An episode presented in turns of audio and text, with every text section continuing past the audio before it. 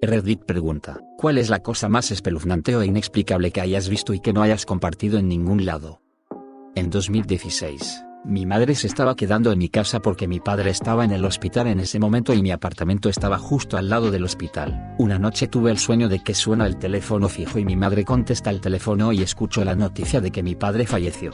Cuelgo el teléfono y me dice que mi tío, un médico del hospital en el que estaba mi padre, acaba de darle la noticia de la muerte de mi padre. Me despierto sobresaltado tomo un trago de agua, y justo cuando empiezo a sentirme aliviado de que todo esto haya sido solo un mal sueño, suena el teléfono y mi mamá lo levanta. Solo la estaba observando desde la distancia notando la expresión de su rostro notando las lágrimas que comenzaron a gotear por su mejilla, y cuelga el teléfono y me dice que mi tío acaba de decirle que mi padre falleció. Esta es la única cosa inexplicable que me ha pasado y es la primera vez que comparto esto con alguien.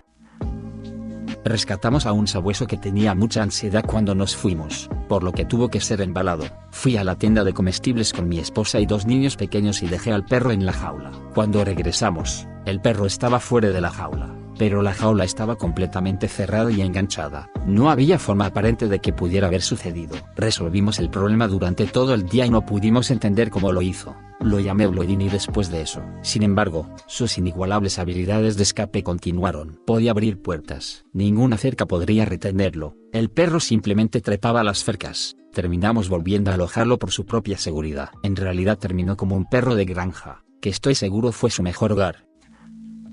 Me llamaron al trabajo y manejaba aproximadamente a las 3 a.m. Estaba en una zona muy rural en el oeste de Washington. Al doblar una curva, Veo a una mujer en bata de noche a un lado de la carretera mirando hacia un terraplén empinado, solo de pie ahí mirando lejos de la carretera. No hay casas cerca, no por mías. Llamo al 911 y me detengo alrededor de un minuto sin saber qué pensar. El diputado apareció no podía localizar a nadie y estaba tan atónito como yo. Mi padre murió cuando yo tenía 15 años. En mi primer año de universidad, mi compañero de cuarto y yo en los dormitorios estábamos un poco cerca, pero realmente solo nos conocíamos durante un mes cuando sucedió lo espeluznante. No le había contado mucho sobre mi infancia, pero sabía que mi padre había fallecido. Un día me despertó y me preguntó, ¿tu padre solía llamarte? Inserta aquí el apodo tonto de la infancia. No había escuchado ese nombre desde que tenía 6 o 7 años. Definitivamente nunca le dije que solía llamarme así, ya que era un recuerdo reprimido en el que no había pensado en mucho tiempo. De todos modos, resultó que ella tenía un sueño de que mi padre había venido a ella y le pidió que cuidara de mí llamándome por este tonto apodo de la infancia. Siempre fue difícil para mí que mi padre nunca me viera graduarme de la escuela secundaria o comenzar la universidad, pero supongo que lo hizo, desde donde esté ahora.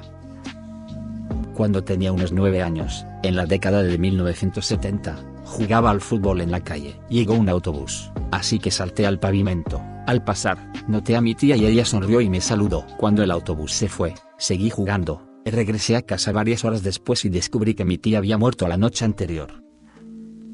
Tenía 10 años montando mi bicicleta al anochecer a lo largo de la carretera en la que vivía, que era paralela a un conjunto de vías de ferrocarril. Me alejé de la carretera cuando pasó un automóvil y una botella de cerveza me llegó desde el asiento del pasajero delantero. Pude ver a dos jóvenes que se daban la vuelta riéndose de mí por la ventana trasera. Les saqué el dedo y seguí con mi bicicleta. Unos 30 segundos después, escuché el tren chocar contra ellos.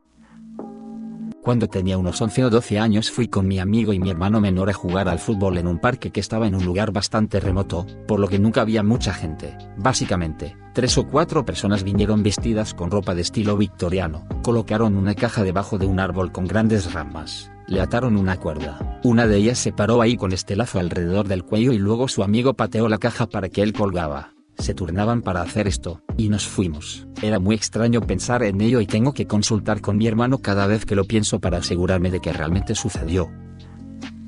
En la casa de mi madre, la luz del sótano se encendía mientras estábamos lejos, e incluso si estaba apagada antes de que nos fuéramos, de alguna manera estaba encendida cuando regresamos. Una vez que bajé las escaleras y pensé, hey, Señor fantasma, esto no es bueno para las facturas, ¿podría por favor enfriarlo con las luces? Sí, sé que está oscuro aquí abajo, gracias. La luz permaneció apagada desde entonces. Mi amiga y yo estábamos durmiendo en la habitación de mis padres una noche cuando ella terminó y probablemente eran alrededor de las 3 am. De repente escuchamos un sonido como un pedo desde la esquina de la habitación, y claramente desde esta esquina. Entonces le pregunto a mi amiga si se tiró un pedo, y por supuesto dice que no ya que claramente vino de esa esquina, pensando que tal vez son mis perros. ya que a veces duermen en la habitación de mis padres. Voy y lo reviso, pero me doy cuenta de que no están en la habitación con nosotros. Bien, eso es extraño, pensé, y mi amiga también dijo que también escuchó un pedo distinto, así que asumimos que tal vez los dos escuchamos mal. Entonces, de repente, una persona que llama desconocida comienza a llamar mi teléfono y no contesto porque en este punto estoy asustada. Después de rechazar la llamada, recibo un mensaje de una persona que llama desconocida con el mismo código de área que la persona que acaba de llamarme. El mensaje de texto está en español y mi amiga y yo decidimos pegar el texto en el traductor de Google, donde procede a decir, ¿escuchaste ese pedo? No hace falta decir que nunca volvimos a dormir en la habitación de mis padres, y estamos convencidos de que tenemos un fantasma de pedos español en nuestra presencia. En el dormitorio en el que estaba sucedieron algunas cosas raras, pero una de las más raras fue que fui al baño a lavarme la cara y cepillarme los dientes. El lavabo estaba justo al lado de la entrada y cuando me lavé la cara, vi y escuché que se abría la puerta y noté que una figura se movía hacia el final de los puestos. Me imaginé que una chica acababa de entrar para usar el baño. Me seco la cara y comienzo a cepillarme los dientes, pero me di cuenta de que no escuché a nadie más. Revisé cada puesto y no había nadie allí. Rápidamente agarré mis cosas y salí de donde estaba. Estaba trabajando en una tienda minorista en un área bastante incompleta. Había una señora que obviamente era una gran consumidora de drogas o exdrogadita. Ella debe haber estado en sus 50 o 60 años. Era notoria mi cuadra por ser una loca, pero me visitaba todo el tiempo y me decía que pensaba que era linda. Fue realmente extraño porque parecía una adicta al crack, pero actuaría como una adolescente a mi alrededor. Traté de ser amable con ella porque era conocida por ser volátil. De todos modos, en la víspera de Navidad preparó una cena navideña completa que me dijo que era comida guyanesa casera y un set de colonia. Cuando se iba, se agacha en el suelo, levanta la mano y comienza a reírse. Sí, carcajadas que se desvanecieron en una risita. Nunca la volví a ver. Estaba en mi último año en la universidad y trabajé como tapar un profesor de idiomas. Esto significaba enseñar sesiones de una hora varias veces a la semana. Básicamente vivía en el edificio de humanidades, conocido por estar embrujado. Un martes después de mi clase final y antes de mi primera lección de la noche, estaba en la sala de profesores calentando mi cena de microondas. Entró una mujer que nunca antes había visto. Obligatoria ups. Simplemente pasaré de largo y miraré la hora en la máquina de café. Ahora me pareció extraño que esta empleada universitaria viniera aquí solo para ver la hora en la máquina de café. ¿No tienes un teléfono, computadora, reloj y reloj? Pero ¿quién soy yo y Milean Cuisine para juzgar? Ella mira la hora en la máquina de café y dice, eso no puede ser correcto. ¿Qué hora es? Yo, uso en las 5.37. Ella, HMM 5 minutos adelantados. Ok, con eso se fue y, aunque era un poco extraño, no me detuve a pensar en la interacción, es decir, hasta una semana más tarde, el martes por la noche, estaba calentando de nuevo mi comida cuando ella entra, obligatoriamente ups, simplemente pasaré de largo y miraré la hora en la máquina de café, eso no puede ser correcto, ¿qué hora es? Miro mi teléfono, son exactamente las 5.37. Le digo y una vez más ella dice HMM 5 minutos adelantado. Oki se va. Estoy profundamente inquieto. El microondas suena. Tomo mi cocina magra y rápidamente subo las escaleras. Nunca volví a ver a esa mujer. Probablemente tenía 18 años y conducía de noche para ver a un amigo. Este hombre saltó frente al auto para hacerme parar. Honestamente parecía loco. Disminuí la velocidad del auto hasta casi parar y él se movió para hablar conmigo creo que a través de la ventana, pero me fui una vez que él se apartó del camino. Estaba tan asustada, nunca le dije a nadie porque me sentía culpable de no haberlo ayudado.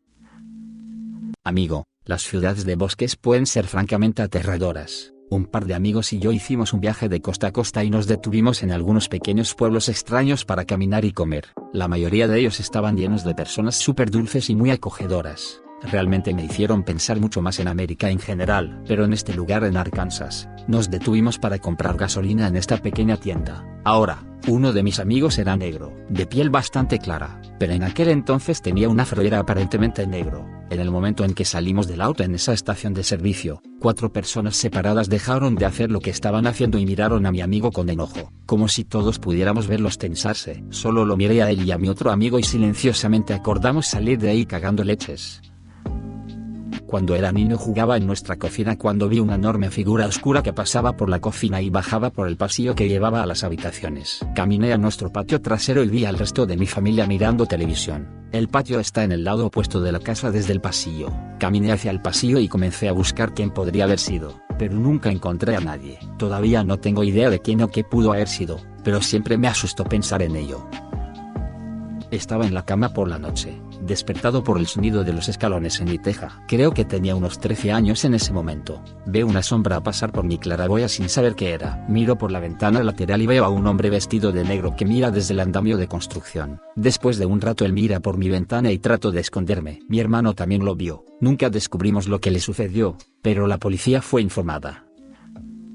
El mío es bastante menor. Estaba despierto una noche de verano con la ventana abierta para tratar de enfriar mi habitación, y escuché este sonido de zumbido gigantesco que apareció de la nada y me quedé por unos minutos. Parecía que venía de afuera de mi ventana sobre la carretera. Fue uno de los sonidos más fuertes que he escuchado. No sonó como un helicóptero, no hubo ese corte de cuchillas en el aire, y una vez que se quedó por unos minutos, se desvaneció. Nunca escuché algo así desde entonces.